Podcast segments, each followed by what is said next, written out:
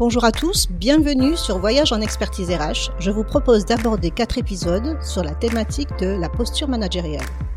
Aujourd'hui, nous allons aborder l'épisode 2, comment faire évoluer sa posture managériale. La première méthode, c'est d'avoir la capacité de se poser les bonnes questions. Par exemple, à quel moment et pour quel type de situation ma posture n'a pas été adaptée? Que s'est-il joué dans la relation qui a conditionné ma posture? Qu'ai-je ressenti dans cette situation? Que m'a renvoyé mon interlocuteur qui m'a mis en inconfort? Avec le recul, qu'est-ce qui m'aurait permis d'adapter ma posture à ce moment-là? Quels sont les freins que j'identifie? Sur quoi je vais pouvoir m'appuyer pour améliorer ma posture? Alors que spontanément, on aurait plutôt tendance à se poser les questions sous la forme suivante. Du pourquoi? Pourquoi je n'ai pas réagi autrement? Pourquoi ce collaborateur est toujours en résistance? Pourquoi je n'arrive pas à? Pourquoi c'est toujours pareil dans ce type de situation? Pourquoi je ne suis pas à la hauteur? En réalité, il est important de troquer le pourquoi, qui va chercher les réponses basées sur la justification, le jugement, le ressenti, par le quoi que comment qui va chercher des réponses basées sur les faits, les solutions, les actions possibles. Élémentaire, vous allez me dire, oui, mais sauf qu'on a pris l'habitude de ne pas travailler sur la formulation des questions qu'on se pose. Et c'est là toute la méthode. La posture managériale se construit et s'expérimente avec les bonnes pratiques et les erreurs. C'est ce tout qui vous fait devenir le manager que vous êtes avec toute sa singularité et son imperfection.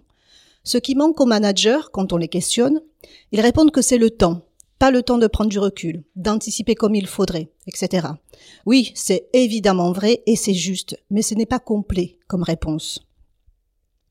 Tout le temps qu'on perd à se poser les questions qui remettent en cause, justifient, jugent, que ce soit de manière positive ou négative d'ailleurs, c'est du temps non optimisé.